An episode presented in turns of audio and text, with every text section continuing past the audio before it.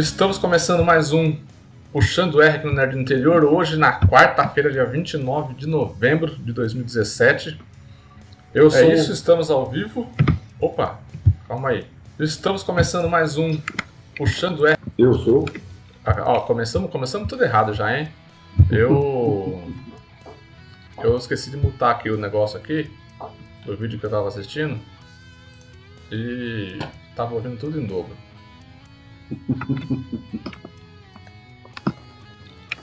Bom, beleza, mas continuando aqui. Estamos ao vivo para mais um Puxando R aqui no Nerd Interior. É, dia 29, quarta-feira, dia 29 de 11 de 2017, 9 horas e 37 minutos. Atrasamos um pouquinho aí hoje, né? Culpa do Fábio, sempre culpa do Fábio. Sempre, sempre. Bom, eu sou o Rodrigo Gatti, eu tô aqui com o Thor da, de Carapicuíba, Fábio Alexandre. Carapicuíba não, do interior. Eu acho que eu já até falei isso alguma vez em alguma edição anterior, mas tudo bem. É. Bom, né, Fábio? Sem mais delongas, a gente vai comentar aqui com algumas coisas que a gente andou assistindo, jogando aí. E hoje tem uma novidadezinha, um bloco, um bloco final ali, coisa rápida, ou sobre algumas notícias aí dos últimos dias. Que merecem é, ser comentadas. Isso, exato. A gente vai comentar algumas coisas aí, algumas polêmicas, algumas, algumas coisinhas. E vamos embora, vamos embora pra pauta que. Que a gente ganha mais, né? Vamos parar de enrolar, já que o Fábio atrasou, né? Exato. Muito bem.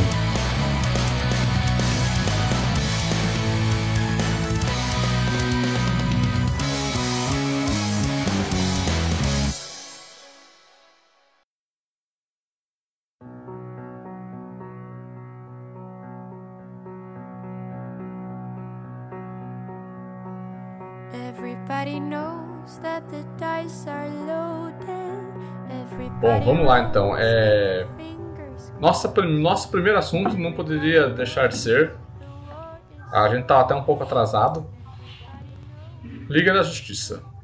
Liga da Justiça. Hum. Liga da Justiça estreou no último dia 16 de novembro, se eu não estou errado. 16 de novembro. Né? Dia, é, no Brasil foi dia 15. Foi no Brasil foi dia 15, exato. É, aproveitando o feriadão é lá, sempre, É sempre um dia antes. Ah, não, na verdade não. Era dia 16, mas por causa do feriado anteciparam para o dia 15. Exatamente. Isso aí.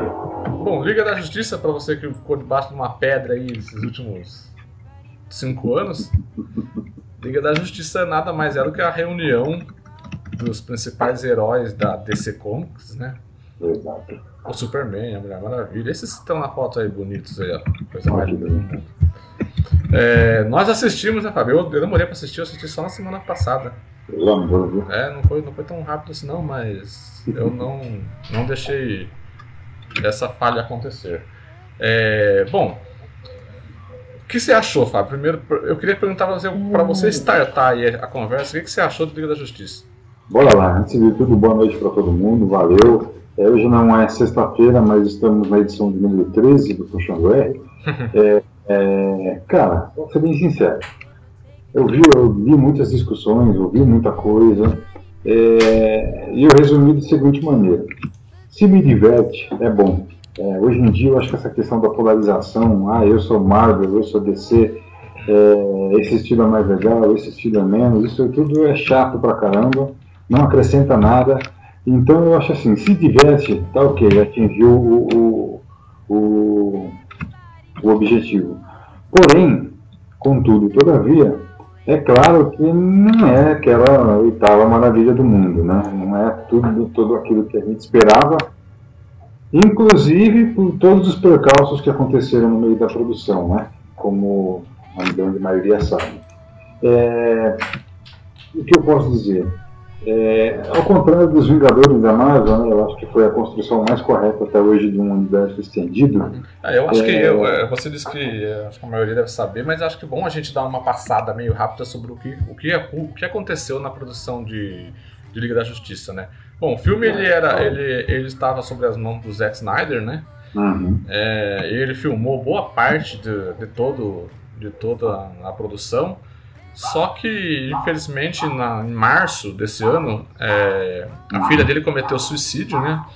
E ele e a esposa, a Deborah Snyder, que ela é, também é produtora do filme, resolveram dois meses depois, ali mais ou menos em maio, abandonar a produção do filme para poder se dedicar à família, né? O negócio estava complicado, imagino como, como deve ser a situação. Ó o cachorro, ó o cachorro. É, aí, aí o que aconteceu? Precisava, precisava terminar o filme, né? É, a Warner foi lá e chamou o recém-contratado Josh Whedon, o diretor de Vingadores, né, dos primeiros Vingadores, que ele, é, né? ele, tinha sido contratado para fazer a, a Batgirl, né? Ele vai fazer o filme uhum. da Batgirl. E para finalizar o filme, né? Filmar algumas coisas que faltavam filmar, fazer um, alguns ajustes, fazer basicamente a pós-produção ali. Todo, to, todo esse transtorno aumentou em 25 milhões de dólares o orçamento do filme Dinheiro filme, de pinga, né? Dinheiro de pinga. O filme, e o 25 milhões tem produtor aí que faz três filmes com 25 milhões. e, exatamente. E, e aí aumentou em 25 milhões o orçamento do filme, ele chegou a 300 milhões de dólares o filme, é um orçamento previsto aí. E não tá indo muito bem das pernas, pelo menos lá nos Estados Unidos, né? Pois é. Mas o pior de tudo nesse, nessas filmagens foi o quê? o danado do bigode, né, cara? Ah, sim, é. O bigode, a gente vai comentar ainda sobre o bigode. É, o bigode, o que aconteceu? O, o, no, em uma das refilmagens, o Henry Cavill, que faz Superman, ele já estava filmando Missão Impossível, o próximo uhum. filme da, da franquia Missão Impossível, com o Tom Cruise lá. E no filme ele tem um bigodão, né? Um belo bigode. Bigodão de, sei lá, Aqueles dos ingleses lá dos anos que, que caçador, inglês caçador, com aqueles chapéuzinhos que tem bigode assim. Tava com um belo bigode, exato. E aí a Paramount, que, que, que é a produtora lá do, Missão Impossível, falou: você não, você não pode tirar o bigode, você vai filmar, mas você não tira o bigode. Tava no contrato. Tava no contrato, que ele não podia tirar o bigode. Aí, qual que é a solução? Vamos meter um Photoshop ali no bigode. E é a primeira cena do filme, né? É impactante demais. Você olha assim, você percebe na cara que o negócio tá muito, muito estranho. Literalmente na cara. Literalmente na cara. Na face, na fuça do sujeito. Na fuça. Mas pode continuar, Fábio, com as suas. Pois é. é isso. Eu tenho amigos que não sabiam dessa, desse porém e falaram, ah, nem percebi. Tudo bem. Talvez pro para aquele espectador mais desatento, que não se liga tanto em efeitos especiais, realmente não, não importa tanto. É, não, às vezes também eu acho que é por causa que não conhece muito o ator, porque a gente que conhece mais a, a cinema, essas coisas, a gente tá acostumado a ver o Henry Cavill. Sim, e, meu, logo de cara, eu acho que mesmo se eu não soubesse, eu, eu sabia da, da, questão do bigode, né? Mas eu não sabia em que cena estava. Eu não sabia em que cena estava. Eu sabia. Eu posso fazer um, um porém aí, para quem não assistiu ainda, a primeira cena é bem bacaninha. É uma criança, né? É, com um celular em mãos, fazendo uma espécie de entrevista com o Superman sobre. fazendo algumas perguntas sobre como é salvar o mundo e como é ser um alienígena no planeta Terra. Eu li nesses fóruns da vida aí, né? Nós que somos nerds, estamos procurando informações é, me parece que a, a, criança né, que está com o celular na mão é o Billy Batson. Você sabe quem é Billy Batson? Não faço ideia. Billy Batson é o alter ego do Shazam.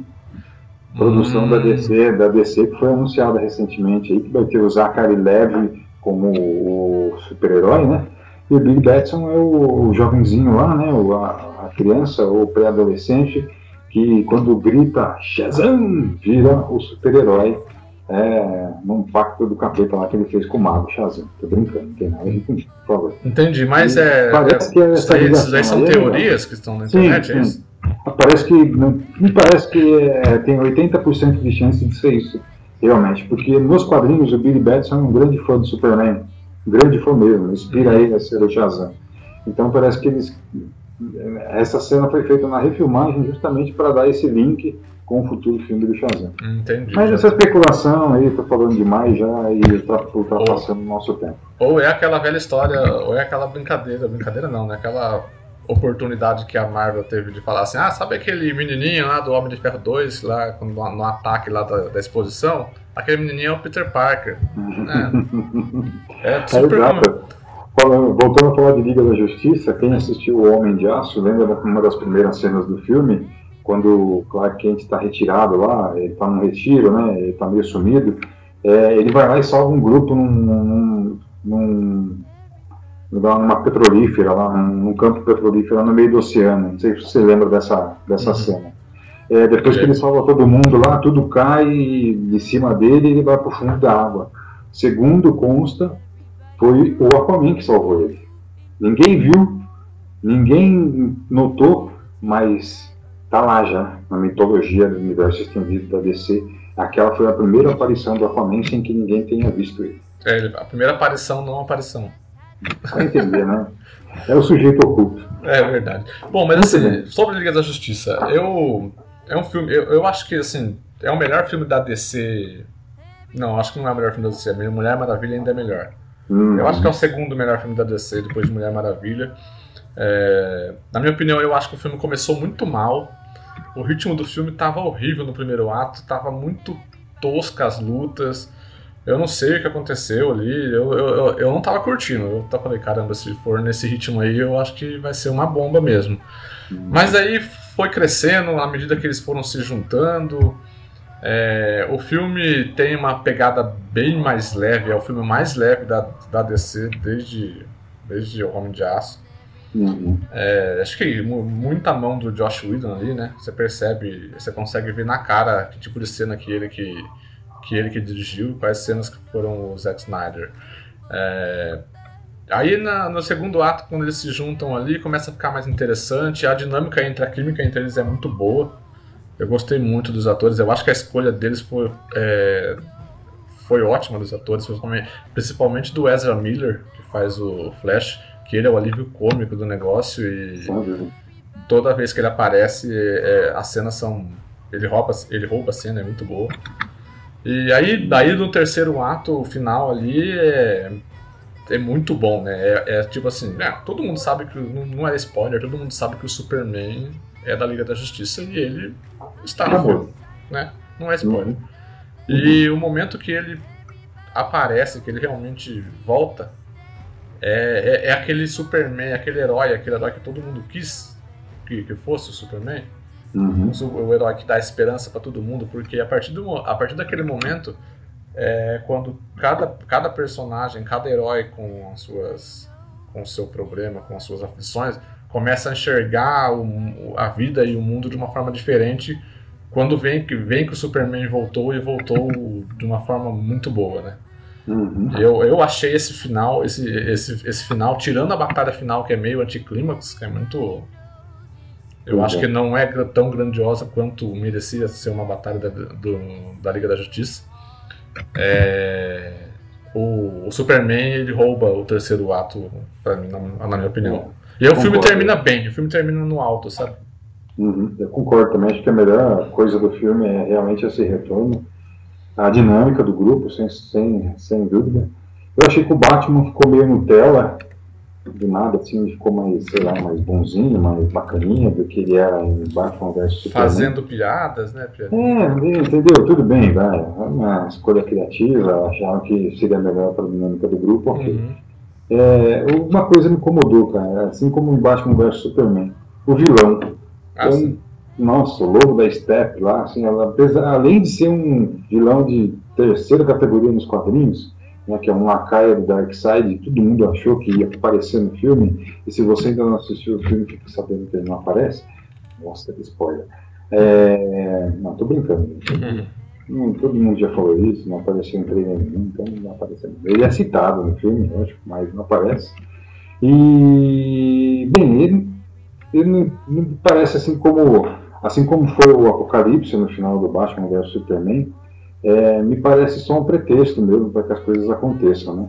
Aquela coisa de, de sei lá, depois que Zack Snyder destruiu Metrópolis no, no Homem de Aço, eu esperei que ele fosse acabar destruindo outra grande metrópole em Liga da Justiça, mas daí, não sei se essa destruição toda que ele causou em Homem de Aço incomodou ele, a DC, algumas críticas que eles receberam, acabaram levando a briga por um a briga nuclear no meio de um lugar, no meio do nada, assim, a coisa muito uhum. louca. Mas eu acho é que interferiu sim, porque eu lembro, eu lembro de, de das críticas na época do Homem de Aço, uhum. a galera falando, meu, mas jamais o Superman destruiria uma cidade daquela lá para combater alguém. Uhum. Ele, ele é um herói completamente diferente disso.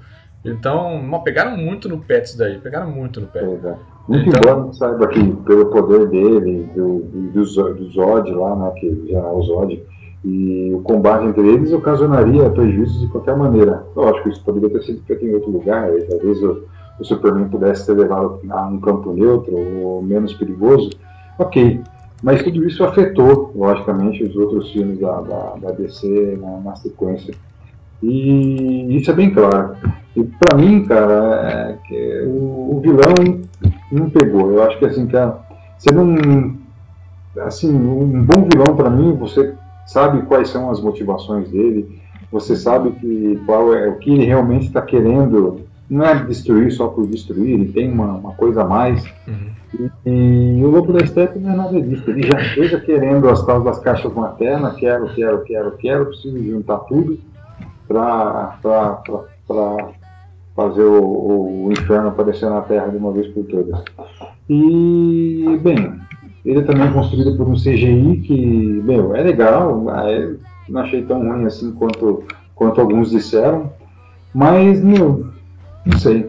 Eu acho que eu sou mais um vilão como o Lex Luthor, assim, sabe? Um vilão astuto, um vilão Sim. mais palpável, né? Um ser humano, ou mesmo que seja, sei lá. É, eu também é, concordo. Se for para ser um vilão, se for para ser um vilão físico, tem que ser algo muito grandioso. Pois é. é se não for, é, eu, eu, também acho que é melhor pegar um vilão mais intelectual, um cara que, que prega mais peças, que faz mais. que mexe os pauzinhos ali por trás da, das coisas, né? Pois é, a DC tem grandes, grandes vilões, o próprio Lex Luthor, o Brainiac, tantos outros vilões que a gente pode citar aqui. Mas, é, não sei qual foi a. Talvez a ideia seja, não, nesse primeiro filme vamos, vamos trazer um, um vilão que sirva de escada, talvez, numa Liga da Justiça 2, aí sim a aparição do Darkseid. Né? sim, pelo que a gente percebe, eu, pelo andar da carruagem, deve ser esse o caminho. Eu espero que seja, mas eu pelo, pelo, tomara que não seja mesmo o CGI do, do Lobo da Steppe. é isso aí.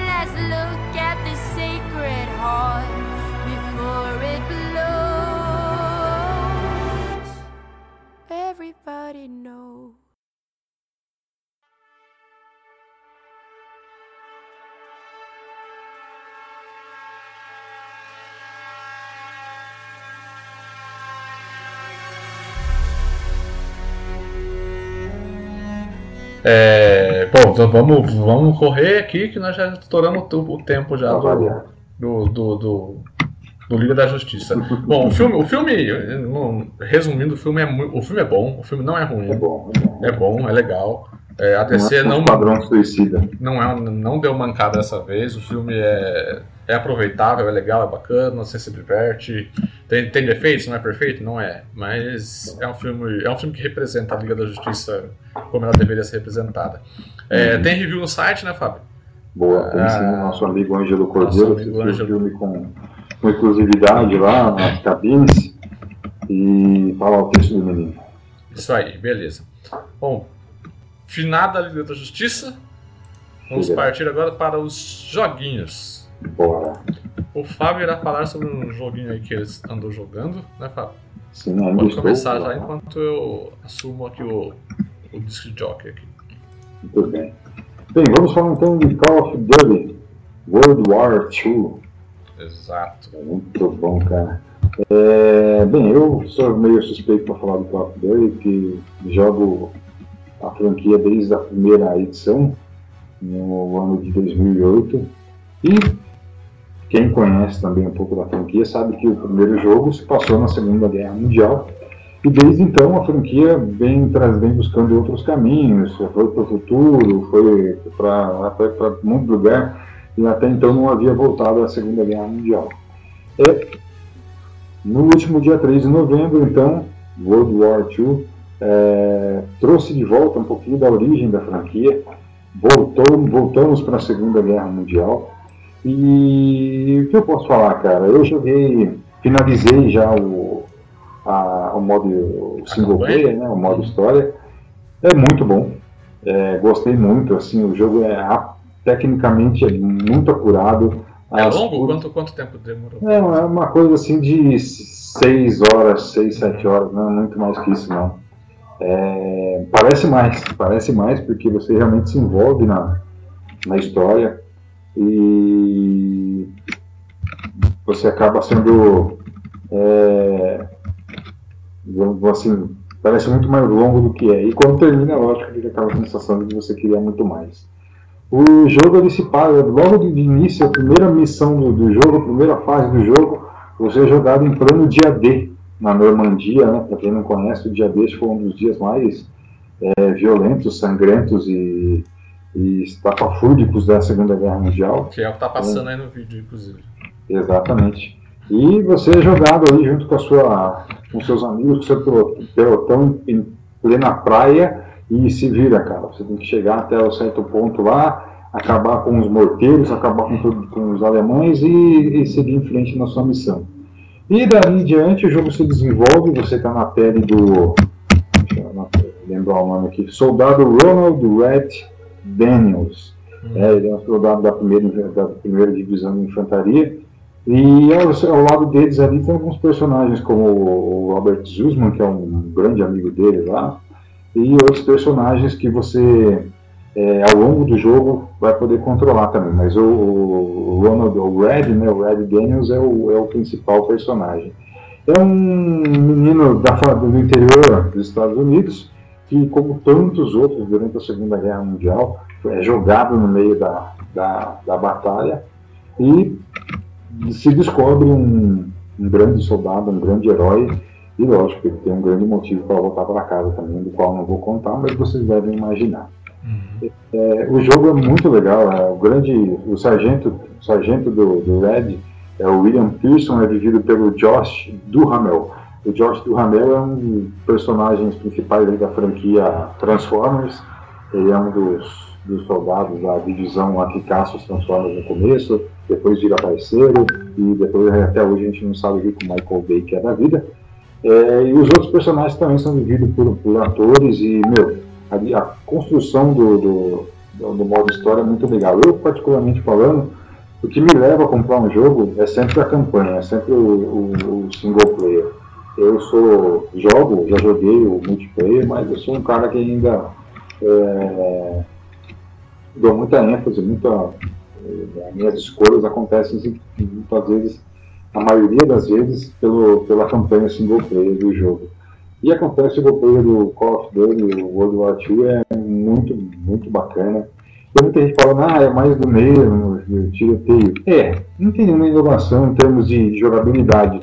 É, você, você jogou o primeiro World, World, World of War e jogou outros jogos de, de o, FPS, né, o First, first First Person Shooter, que é o, o jogo de, de tiro, uhum. jogo com outros jogos em outras situações de guerra, você sabe mais ou menos como é.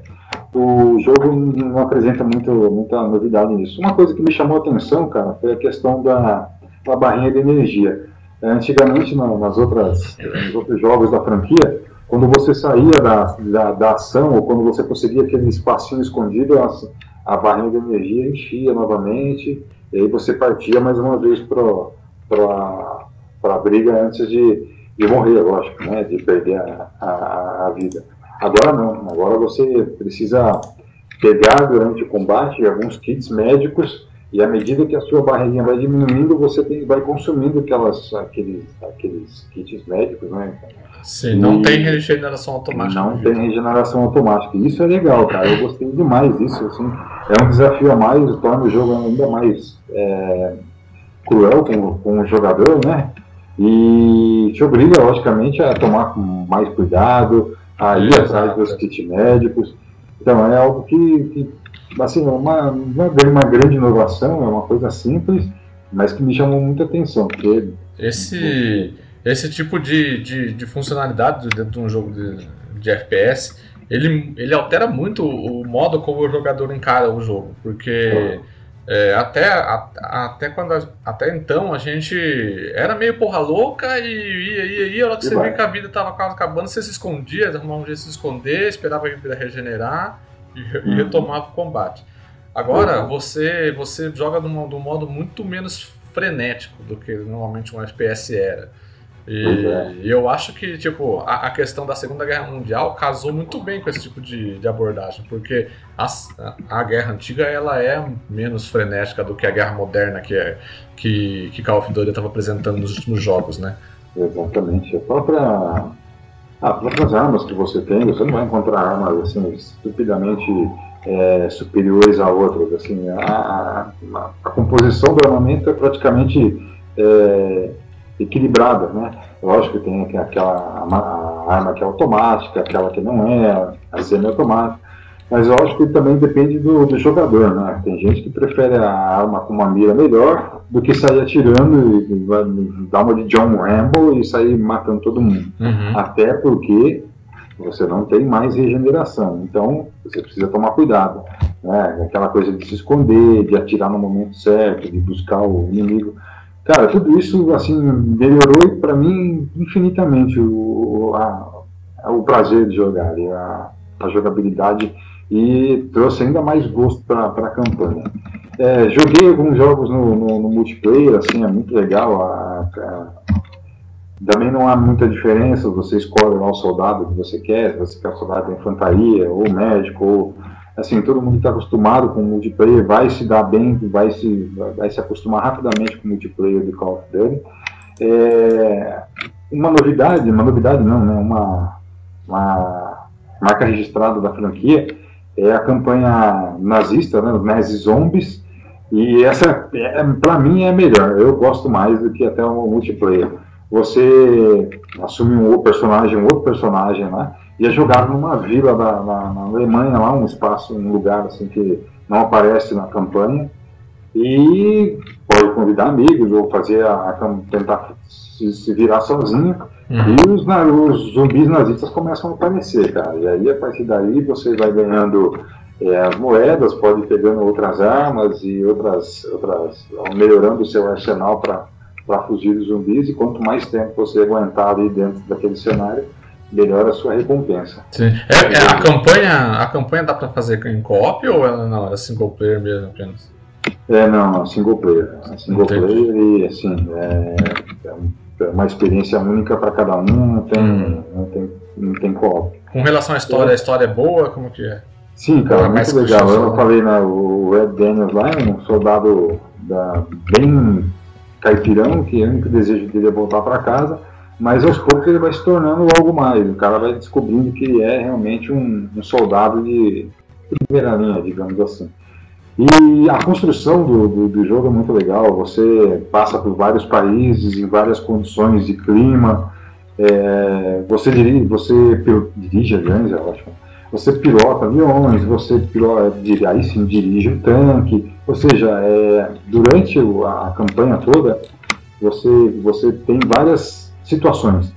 É, inclusive uma delas você é, vive uma, uma, uma revolucionária é, francesa, da resistência francesa, uhum. e precisa se infiltrar numa, dentro de um, de um, um covil nazista e convencê-los de que você né, é um deles para chegar até um, é, uma fonte sua lá dentro e, e aprontar dentro da, da base do, dos nazistas lá para não contar muito. Uhum.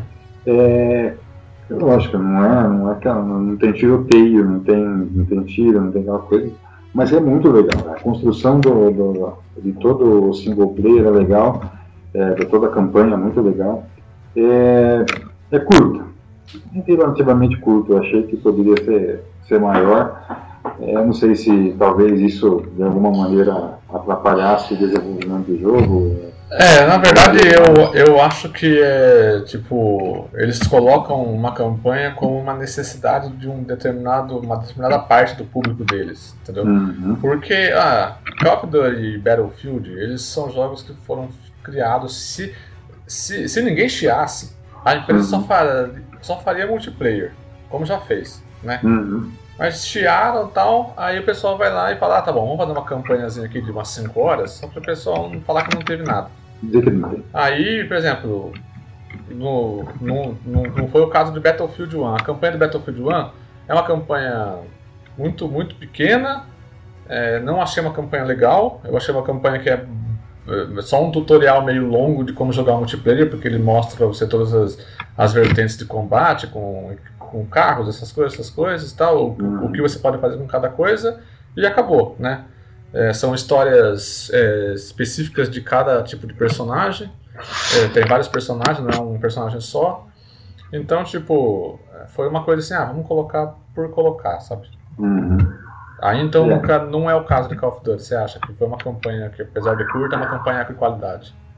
Sim, eu gostei. Assim, é, não é, como disse, muito extensa, mas eu me envolvi muito com a história. Eu gosto, particularmente, eu gosto muito de, da, uhum.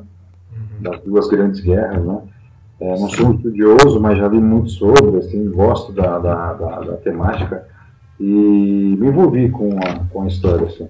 É, já li em alguns lugares que o jogo terá algumas DLCs, né, assim como Battlefield 1 teve.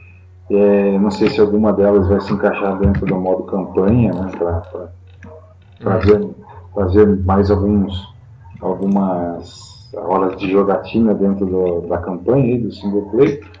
Porém, eu acho que hum, se eu fosse a Activision ou a Sledgehammers, eu não mexeria muito não, apostaria realmente no, no, no, no multiplayer no, no modo no NES. Assim.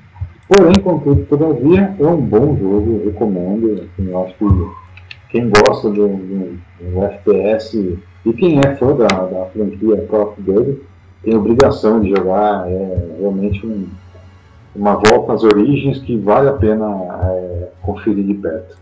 Então, se você ainda não comprou, o jogo tá quanto mesmo, sócio? Você anotou ali? Tá na pauta então, aí, tá na pauta. Agora, voltando, o, o jogo foi lançado no dia 3 de novembro para PC, PlayStation 4 e Xbox One. E os valores para PC, né, no Steam tá R$ 199,90, R$ 229,90 no PS4 e R$ 229,90 no Xbox One. Não é um preço ainda convidativo, né? Com Mas tivemos aí a Black Friday, temos aí as promoções de final de ano, então pode surgir um preço bacana aí para comprar. Exato, é, agora, não é um, agora não é o melhor momento para comprar. Exato. Você é fãzaço, assim, faz questão, manda brasa. Mas é, você, assim, eu, eu particularmente, se eu tivesse fosse comprar o, o jogo, talvez eu não comprasse, como você mesmo falou, logo de cara. Aguardaria um pouquinho. Mas compraria, com certeza compraria, porque é um belo jogo, é uma experiência muito bacana, como eu falei, e vale a pena. Tá? Tem um selo recomendado. Legal, maravilha. É, acho que em breve review no site, né? Ah, essa semana ainda. Ah, tá bom tá, tá, tá, essa semana desde agosto. Não, Rapaz, mandar um abraço para os nossos amigos lá da Activision, pelo amor de Deus, não esqueçam da gente. Mas tá, isso aí. O Wagner, né? Manda, manda um abraço pro Wagner lá. É isso aí, cara. Agradecer o apoio. Valeu mesmo. E... e manda abraço aí. Tudo que você tiver aí, manda para nós, porque a gente vai sempre estar falando aqui.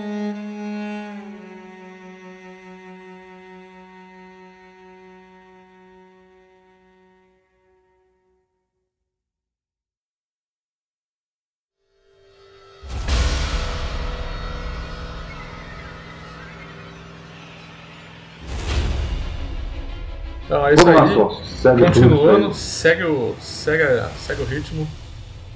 Bom, é, vamos continuar com os joguinhos aqui. Dessa vez nós vamos falar sobre um joguinho de terror. Uhum. Ah, ah, ah. Nós vamos falar sobre The Evil Within 2. The Evil Within 2 é um jogo desenvolvido pela Tango é Gameworks.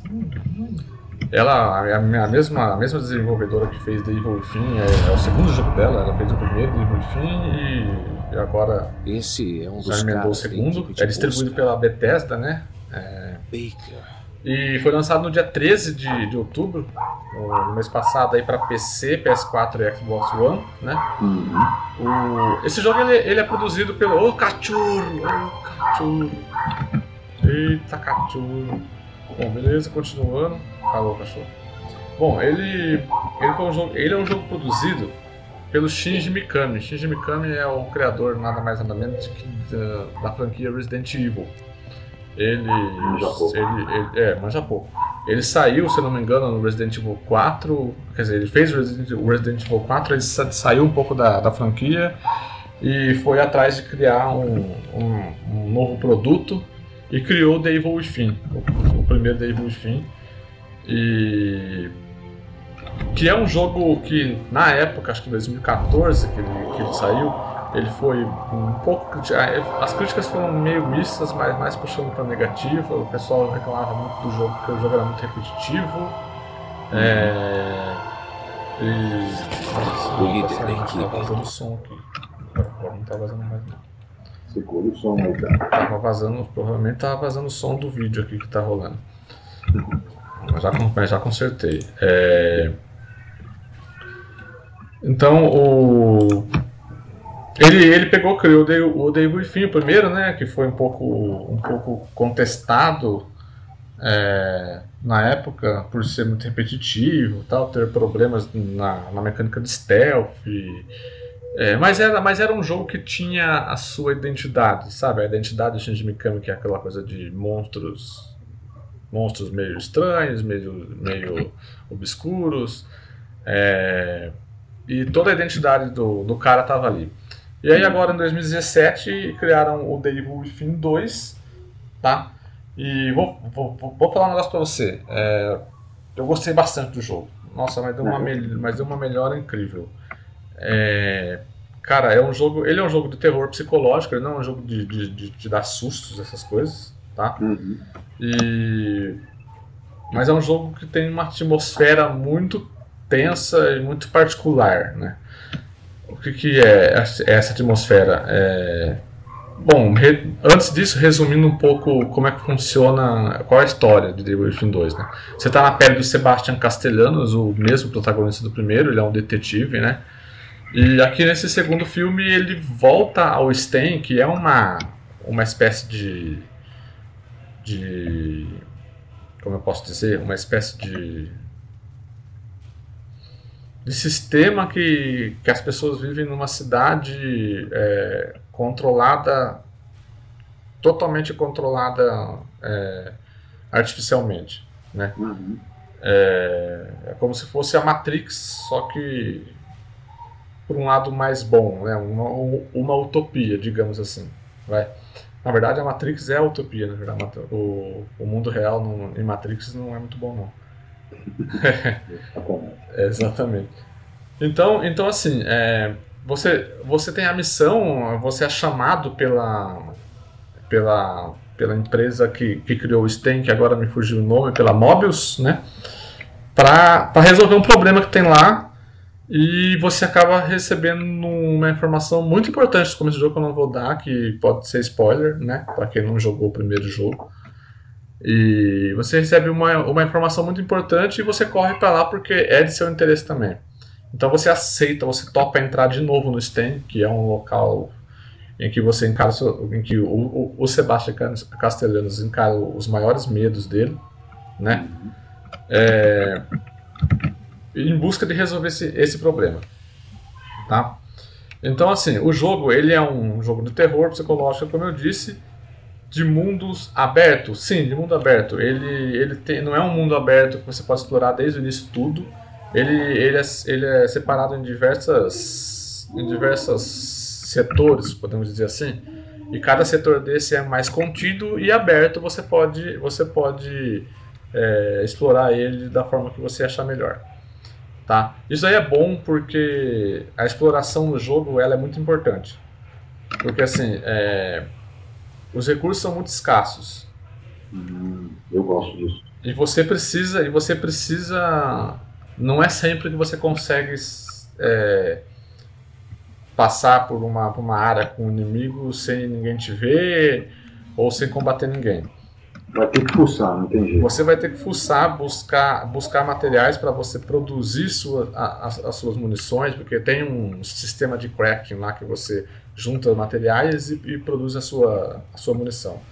Uhum. É, Então você então assim, o jogo, o jogo, o jogo te, te instiga a explorar e ao mesmo tempo te instiga a combater os inimigos, porque combatendo os inimigos, derrotando eles, você ganha o gel verde. O gel verde é um item necessário para você conseguir é, evoluir o seu personagem, evoluir as habilidades tanto de, de furtividade, de combate, de, de, de, vida, né, de barra de vida, de estamina. Ele tem uma barra de estamina que ele cansa na hora de correr. Então, assim, é, você acaba não tendo muito muita escapatória. Você tem, você é instigado a explorar. Eu preciso explorar porque eu preciso derrotar esses inimigos, entendeu? E hum. para me derrotar esses inimigos eu preciso achar munição. Então você vai ter que explorar. E, não e dá o maior, pular essa parte. Não dá pra pular. E o maior, e o maior acerto é, é exatamente a questão de tipo. É, são lugares pequenos, né? São lugares pequenos para você explorar, áreas pequenas para você explorar. Então você consegue explorar sem perder muito tempo de, ah, de se deslocar de um lugar para o outro, essas coisas. Uhum. Então, assim, isso daí é um ponto que eu gostei muito do jogo.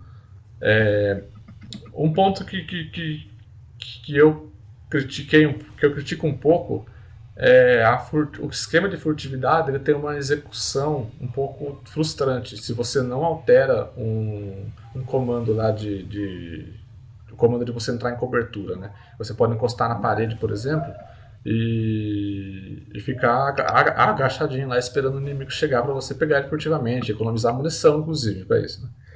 Só que, por padrão, eu joguei no Xbox One, por padrão, você segura o RB para ele ficar encostado na. O RB seria o R1 no PlayStation, no PlayStation para quem está mais acostumado, por exemplo. Você segura ele para ele para ele encostar no local e ficar escondido lá. Esconder. Daí, exato. Daí, para você apertar o botão de furtividade quando o inimigo está próximo, por exemplo, é o A, né? Uhum. E, e quando você aperta o A, às vezes ele entende que você quer pular para uma, uma, cobertura que seja que está próxima. Não. Exemplo, apareceu, apareceu o prompt lá de você apertar o A para matar o inimigo, você apertou, só que ele, ele em vez de, de atacar o inimigo, ele atravessa na frente do inimigo assim e pula para a próxima cobertura, né? Hum. Aí eu me ferrei muito no jogo por causa disso. Aí eu tive que ir lá nos controles e, e ver a opção lá que tem como você mudar para ao invés de segurar, você só aperta, ele já, ele, ele já para ali no, no murinho. E aí, por exemplo, você fica com o botão livre quando apertar o prompt e aperta o A, ele você, você consegue acertar. Porque daí para você pular para uma próxima para uma próxima cobertura, por exemplo, é só você direcionar para a cobertura e apertar o RB de novo que ele pula, entendeu? Entendi. Então acabou acabou acabaram os problemas. É, acabaram os problemas. É, a história, a história é muito boa. Eu gostei bastante da história. É uma história que ela tem bastante reviravoltas. Você tem que prestar bastante atenção. É, mas não é nada complicado, mas são, é uma história de bastante teorias da conspiração, assim. Mas é uma, mas é uma história bem, bem rica, com detalhes. É, você, você acompanha a história por, por, esses arquivos que você acha, por exemplo, né, ele, te, ele te contextualiza um pouco o mundo ali daquela cidade, né? A cidade chama-se Union, né? A cidade que eles criaram para essas pessoas viverem de forma controlada. E e além disso, você tem as missões, as missões secundárias que você rastreia por meio de um rádio, né? Você tem um rádio, é, ele apita, ele apita para você indicando que tem alguma coisa, o seu rádio captou alguma frequência. Uhum. Aí você, você indica, você pega a, a, direção que vem essa frequência e, e, começa a caminhar em direção a ela. A partir do momento que você identifica uma frequência, o seu rádio começa a contar, aparece um visorzinho no seu rádio, assim, um número, que é a, a distância que você está do local onde, onde você encontrou, é, rastreou a frequência. E como ele fica no assim, no coldre, na parte traseira do personagem, assim, você enxerga a distância que você tá, sem precisar ficar segurando o rádio. Isso, isso é uma coisa bem legal. E daí, daí você, você, você consegue entender um pouco mais da história indo atrás dessas, dessas, dessas coisas que são vultos de pessoas que já estiveram na cidade e começam e você começa a ouvir o que o, o que se passou com essas pessoas, tá? É, um outro ponto que eu não gostei foi um, a primeira batalha com um chefe, que eu achei que era tinha uma dificuldade muito grande. É, teve um pico de dificuldade porque todos os inimigos são, em suma, um pouco lentos. E esse chefe ele muda completamente a dinâmica do combate. Ele é um chefe rápido, ele ele teletransporta. E a visão em terceira pessoa e a movimentação do Sebastian não é muito ágil. Então eu, eu tive bastante problemas em, em finalizar esse chefe. Tá? É bom. logo primeiro. É, é, é logo o primeiro chefe. É, na verdade, ele, ele aparece basicamente na metade do jogo. Assim. Uhum. O jogo não tem muitos chefes, né? Ele aparece basicamente na metade do jogo. Mas é isso, tipo assim, é um jogo no, no saldo, o saldo dele é muito positivo, sabe? É um jogo muito bom. É, a ambientação dele, como eu tinha dito lá no começo, ela é muito satisfatória, principalmente na parte sonora. O jogo exige muito que você preste atenção nos sons, porque é quando você vai saber quando o inimigo chega perto de você ou não, quando você está próximo de algum inimigo, porque você é muito difícil, é muito difícil de enxergar, certo? Mas não é um som que te dá sustos, é um som que te alerta, né? Uhum. Então é isso daí, eu gostei muito de Evil Within 2, eu, é, até no máximo semana que vem nós vamos ter aí um, um, um review escrito no site. Bacana. Tá? é isso aí. recomendado? Recomendadíssimo. Faz o joinha então.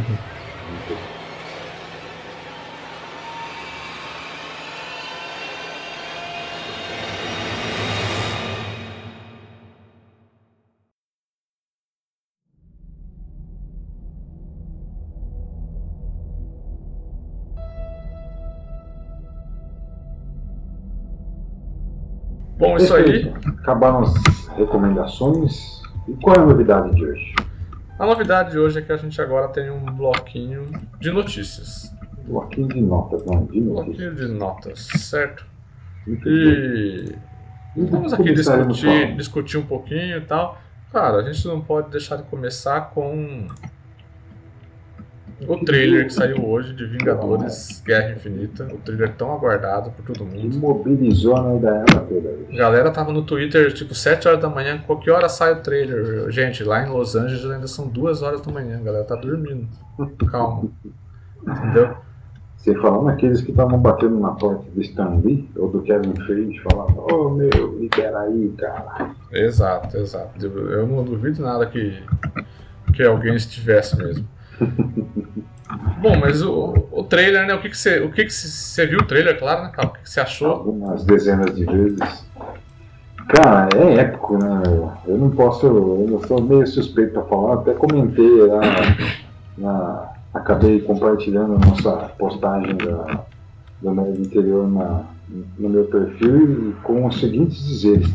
Eu espero realmente que Geoff Jones, que é o, o chefão da, DC Filmes, né, que é a divisão de filmes da DC Comics, tenha visto esse trailer dezenas de vezes. É claro que a gente sabe que o trailer muitas vezes é melhor que o filme, né? Uhum. É, eles aquela, hoje em dia temos profissionais especializados em elaborar trailers.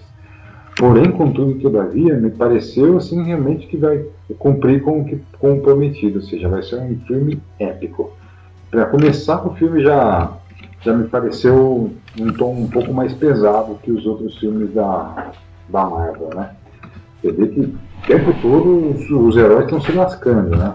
O tempo todo lá já começa com uma fala do Nick Fury, que é praticamente né, a mesma fala do, da, do primeiro filme dos Vingadores, de 2012, em que ele fala, é, surgiu uma ideia, reunir um grupo de pessoas extraordinárias para ver se poderiam tornar algo mais. E a gente sabe que tudo isso acontece até esse ponto máximo da, da, da franquia. Né?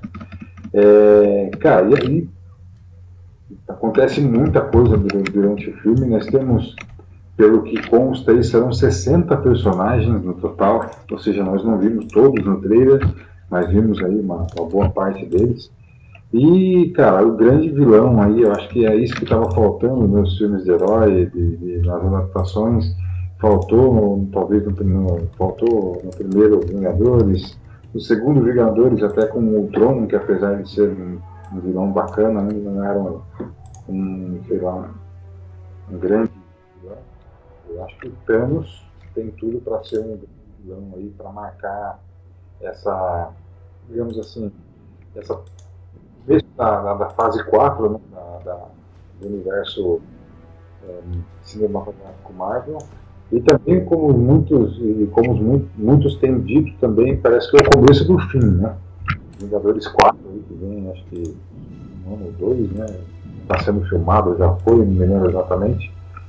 É, vai pegar os cacos aí da, Guerra Infinita e, os Vingadores de uma maneira que a gente sequer imagina ainda, porque tem muita água para rolar. Mas o trailer, diversas vezes. Alô? Ferro também no, no, no, traje tecnológico dele, né, no Aranha de Ferro, que é o traje de Tony Stark para ele. É sensacional também. Então, meu, é, é, meu, tem algo melhor assim. Se os, se os nerds piraram quando viram o primeiro Vingador, os primeiros Vingadores, quando juntou né, Capitão América, a Viúva Negra, o Gavião Arqueiro, o Homem de Ferro e o Hulk, imagina agora quando vai juntar todos esses, mais Doutor Estranho, Guardião da Galáxia, e mais um tanto de personagens que vão aparecer lá. E a gente sequer imagina. Então, eu acho que tem tudo para ser o grande filme do primeiro semestre de 2018. É, não, realmente, está todo mundo é, aguardando ansiosamente. Eu assisti também, eu, eu, eu senti esse. É, o trailer passou aquele sentido de urgência que, que tem que, que passar, né? Com, com a questão do, do Thanos, né? E, porque é, é, é para onde tudo caminhou, né?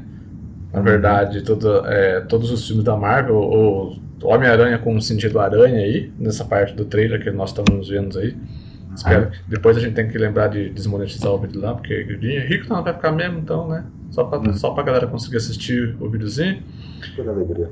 É, então.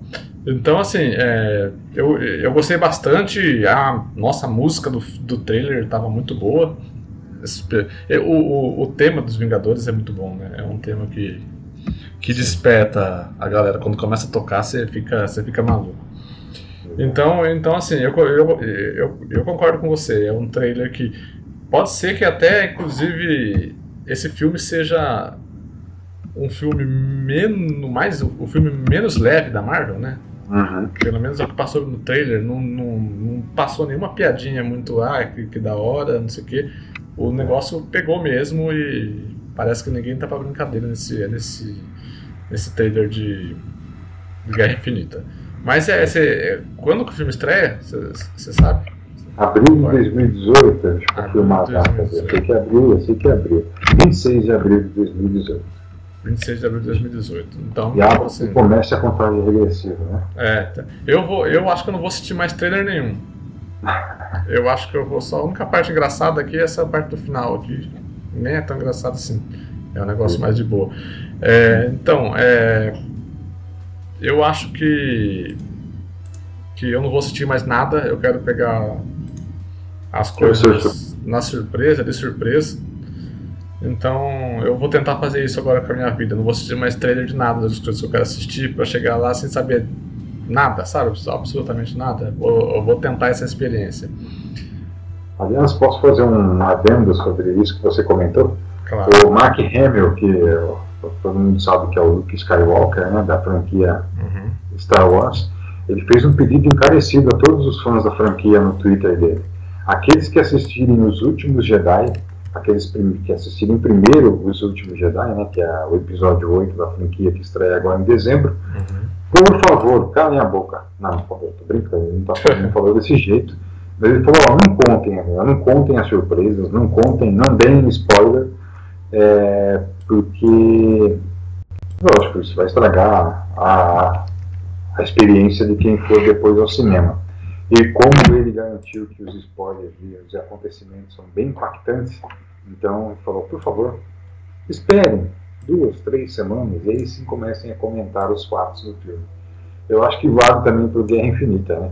Até ah, que a gente sabe que o Vingadores 4 aí já está em, em, produção e deve marcar aí final desse, desse ciclo né, que a gente tem acompanhado desde 2008 com o primeiro Homem de Ferro lá. E aí depois a gente vai, vão suscitar outras questões como ah, será que o Robert Downey Jr. vai continuar como Homem de Ferro? Eu acho que não, não vai ser o Homem de Ferro para todo sempre. Então, o que vai acontecer? O personagem vai morrer, vai vir outra pessoa tomar o, o, o lugar do, do Robert Downey Jr. E é isso que é uma coisa que a gente tem que começar realmente a pensar e a, e a deglutir, né? Porque ninguém vive para sempre, ninguém é jovem para sempre. E se a gente, lógico, quer esses personagens para sempre na tela, a gente vai ter que, vai ter que, lógico, aceitar algumas mudanças.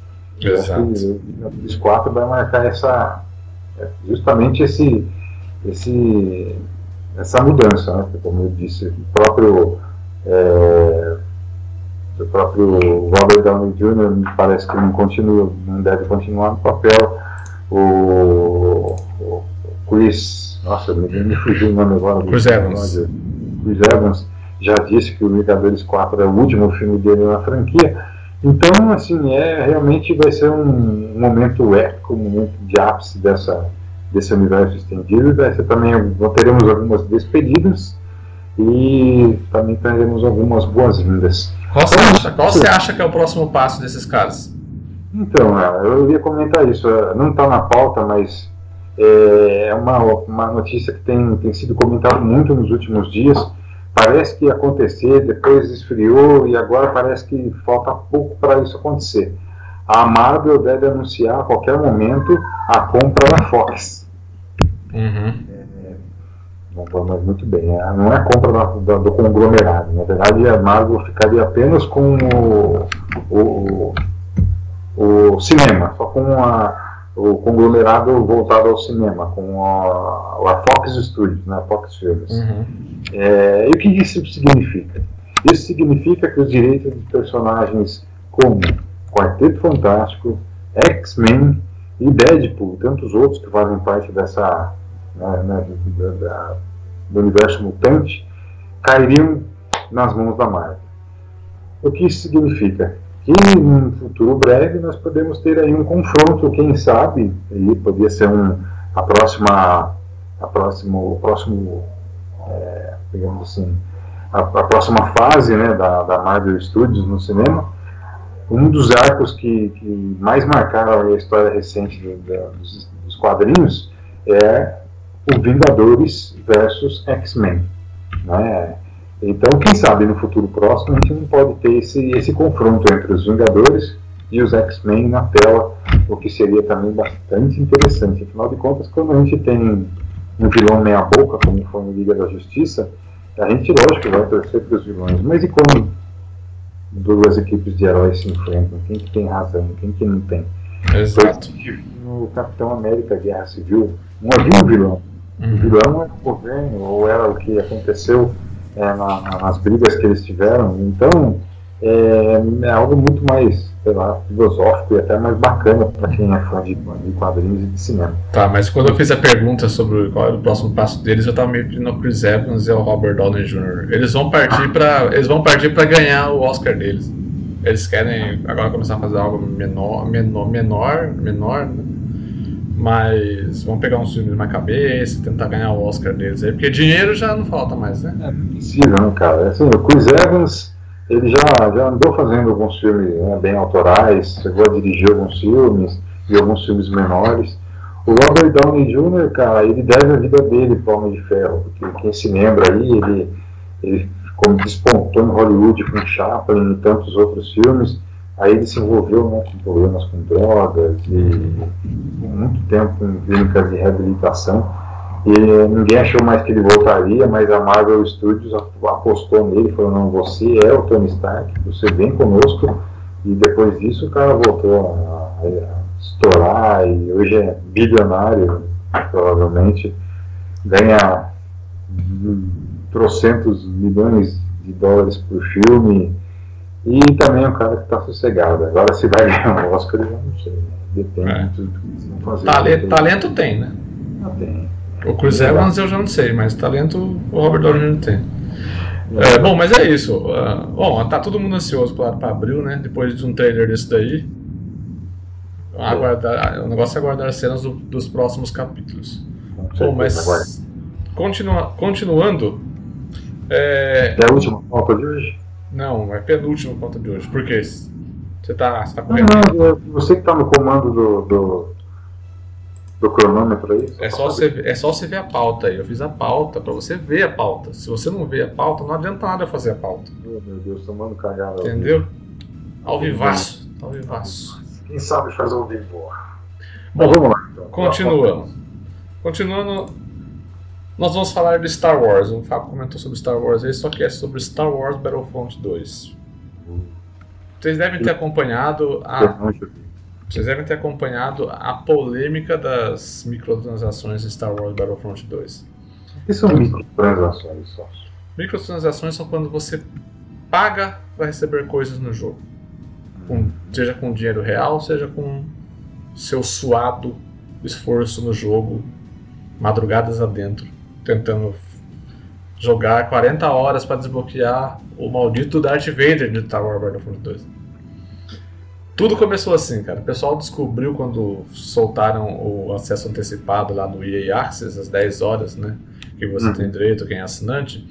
É, descobriram que para você desbloquear o, o jogo tem os heróis, né? Han Solo, a Princesa Leia, é, a, a, a, mocinha nova ali, a Rey, é, todo mundo ali. E, inclusive o Darth Vader. Para você desbloquear o nosso querido Dartzinho. Dar- Dartinho, você precisava jogar em média 40 horas para conseguir jogar sem pagar com dinheiro próprio. Fizeram um post no Reddit sobre isso. É, fizeram em média lá que, que, que, que cada, cada, cada sessão de jogo demorava mais ou menos uns 12 minutos. Você ganhava 275 créditos por sessão de jogo, porque não importava o seu desempenho na sessão de jogo. Você ganhando ou perdendo, você ganharia esses 275. É, é bom pra quem é ruim, né? Que nem nós. A gente vai ganhar de qualquer forma. Se tivesse, se fosse por desempenho, tá fudido. Era 160 horas pra desbloquear o Darth Vader. Bom, continuando, é, o pessoal fez uma continha lá rápida. Falou assim: ó, pra você desbloquear o Darth Vader, você precisa jogar 40 horas esse negócio. 40 horas do multiplayer, do modo multiplayer lá, é direto. E aí começaram as críticas, né? E aí a EA foi lá e comentou no post do Reddit, dando seu posicionamento lá, dizendo que é bom falar de empresa, né? Que tipo, ah, eles têm as microtransações para balancear o jogo para os jogadores, tal, tal, tal, tal, tal.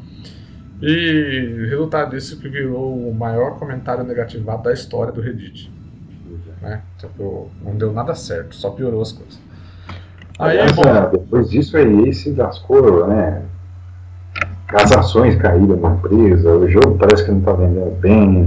Isso. É, houve boatos cara. de que foi. é, houve boatos de que foi a Lucasfilmes que, que pressionou a, a EA, a Disney, que pressionou a EA falando assim, viu, tira esse negócio daí agora, vocês estão manchando a marca Star Wars, blá blá blá blá. Nada disso se, se, se- se concretizou se realmente é verdade ou não, mas é o, é o que rola por aí.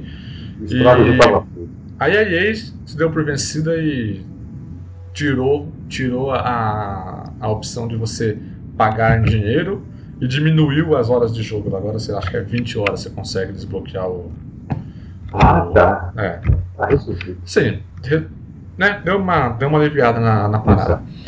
Ah, quando a gente achava que a poeira estava baixando, o, um dos executivos da EA deu uma entrevista e deu a seguinte declaração que você pode ler aí, está no- na tela. Alguns jogadores têm mais dinheiro do que tempo, por isso que eles defendem as microtransações. Na entrevista ele fala que tipo, a intenção realmente era de balancear o jogo, porque muita gente gosta de jogar, mas não tem tempo, mas tem dinheiro e quer gastar. Então eles queriam dar essa oportunidade para as pessoas. É, então, assim, virou essa polêmica, né? Tipo, hoje, é, 2017, no finalzinho dele, se transformou no ano das microtransações, né? E pode ser que 2018 continue. Porque, assim, todos os jogos, todos os jogos que saem hoje estão basicamente utilizando tipo, esse tipo de, de artifício, né? Principalmente pra, é, no- nos modos multiplayer. E, e assim, eu não sou contra microtransações. Tanto que tem exemplos ótimos de microtransações que são muito bem sucedidas e de comunidades que adoram elas. Por, por exemplo, a comunidade do Overwatch, a comunidade de Destiny. Só que essas microtransações elas são só cosméticas, elas não interferem no desempenho seu do jogo. Você não compra uma arma melhor, você não compra um personagem mais foda, alguma coisa do tipo. Uhum. É só roupinha, skin pra arma, essas coisas. E aí, assim, tem gente que não se importa com roupinha skin, que nem eu, não importa, não vou gastar meu dinheiro em roupinha skin. Mas, cara, a Blizzard ganha muito dinheiro com Overwatch com isso daí, cara, com, com microtransações. Uhum. É, tipo, outros jogos como LoL da Valve também tem microtransações envolvendo você, essas coisas e ganham muito dinheiro com isso. Porque LoL é um jogo free to play, eles ganham dinheiro com isso daí. Então, assim, existe, existe público, existe mercado para isso sem você interferir em como o seu jogo é jogado, entendeu? Então, assim, eu acho que, ok, faz sentido essa questão de que alguns jogadores têm mais dinheiro do que tempo. Faz sentido, realmente tem mesmo, né? Eu, não é o meu caso, eu não tenho nem tempo nem dinheiro.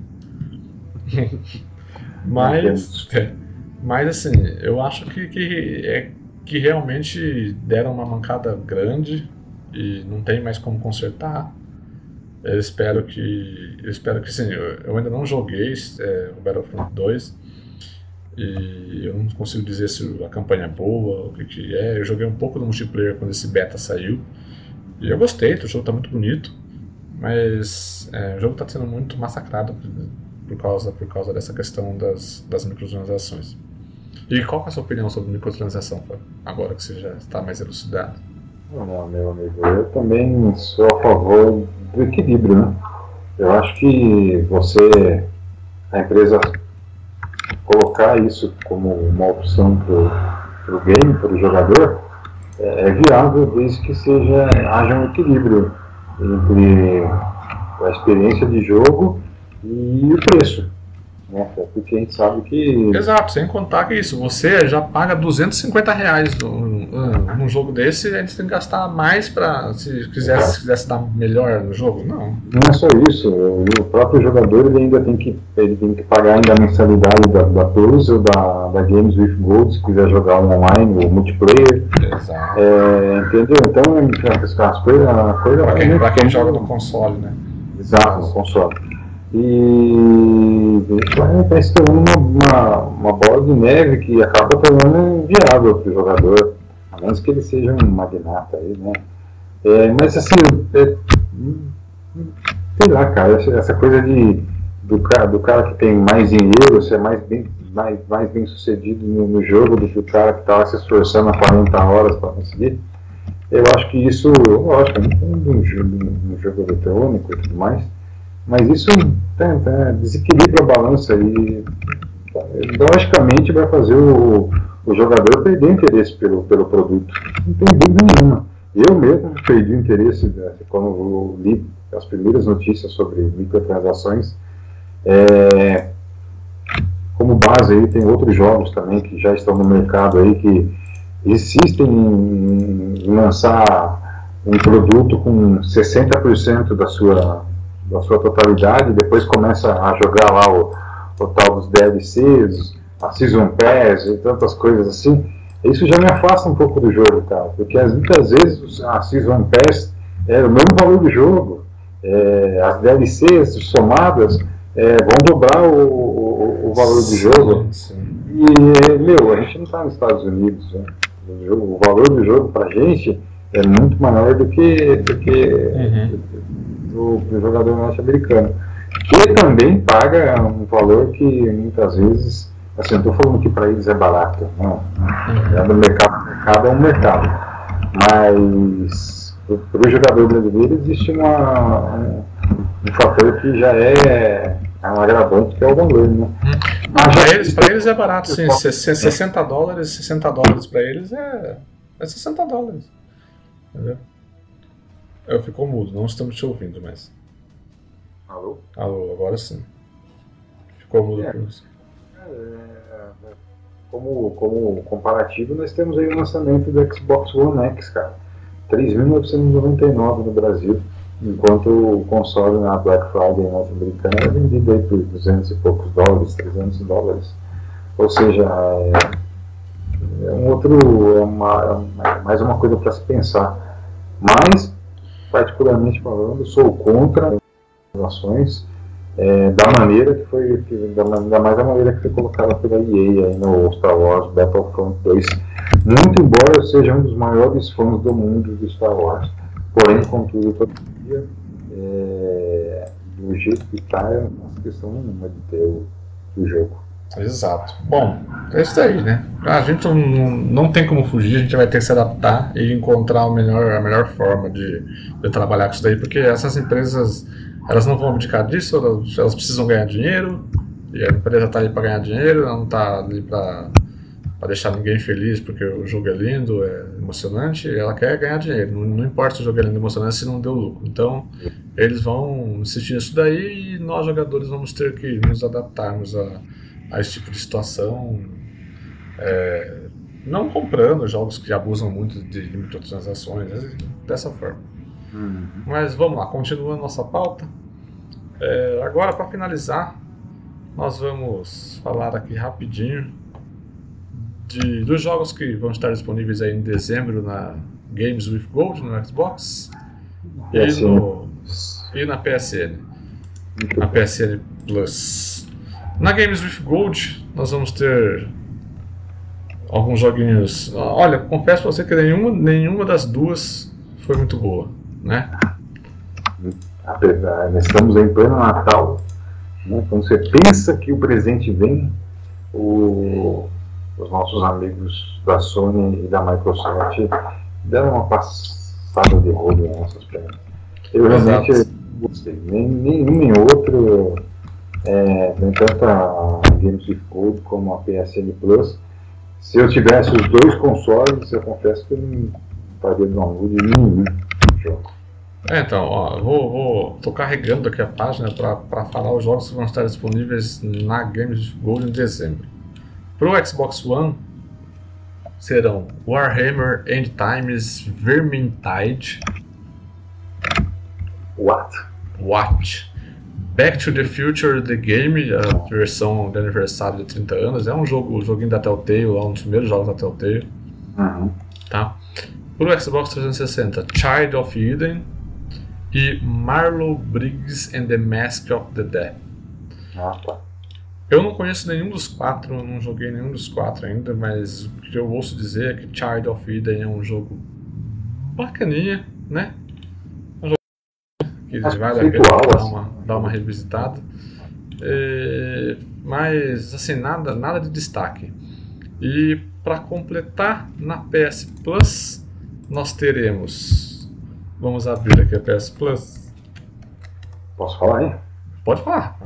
Darksiders 2 Definitive Edition, que é a edição com todos os DLCs do jogo, né? Uhum. É, é e o segundo jogo é o Kung Fu Panda Showdown of Legendary Legends, que é um jogo de, de batalha, assim, de luta para até quatro pessoas. Do Kung Fu Panda. Kung Fu Panda, cara. É, além disso, tem outros jogos. Tem o Siberia Collection para PlayStation 3, o X-Blaze Lost, Memory, Lost Memories do PS3, o Forma.8 Forma.8 para o PS Vita com, com cross para o PS4, ou seja, você pode jogar em qualquer um dos dois, e o Wanted Corp para o PS Vita. É, tipo, são desses todos os jogos, o mais conhecido é Darksiders 2, mas, mas é um jogo que muita gente já jogou, é um jogo que não é novidade, é antigo. É um jogo de 2012 é, que foi lançado para o PlayStation 3 e daí ganhou uma versão Exato, é, remasterizada. Remasterizada lá 1080 pixels pro PS4 com essas DLCs.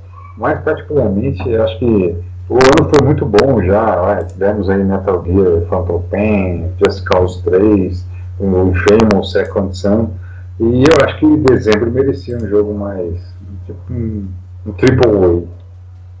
Sim, sim. É, não, mas eu acho que eles não. Era previsto que, que isso não iria acontecer, porque teve Black Friday, vai ter agora promoções de final de ano, que eles costumam fazer também. Então eles falaram assim, não vamos entregar nada de graça muito, muito legal, vamos deixar pra galera gastar quando, quando for a hora.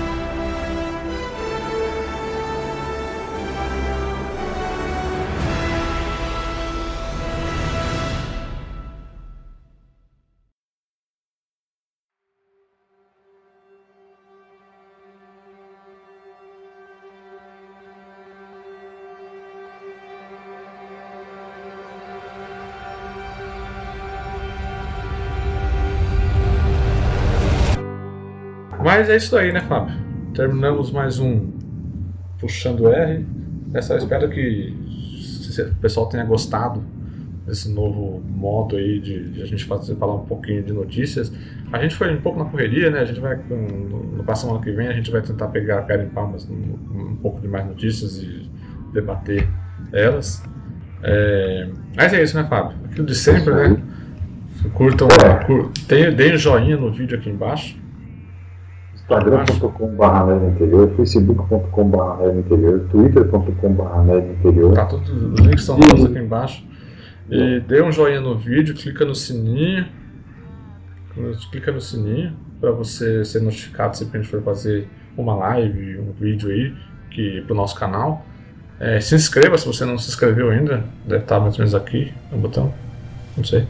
Se inscreva aí e vamos acompanhar, continue acompanhando o site lá, nossas redes sociais, para ficar por dentro do que a gente anda consumindo, do que a gente anda conversando, né, Fábio?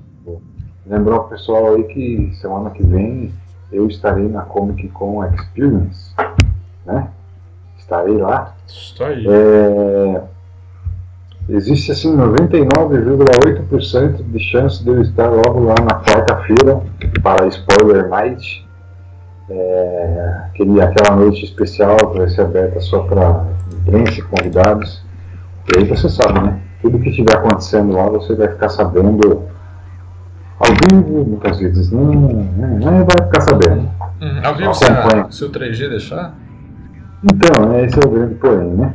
a gente pega um, uma, um Wi-Fi emprestado, né? Aquela coisa, modernidade.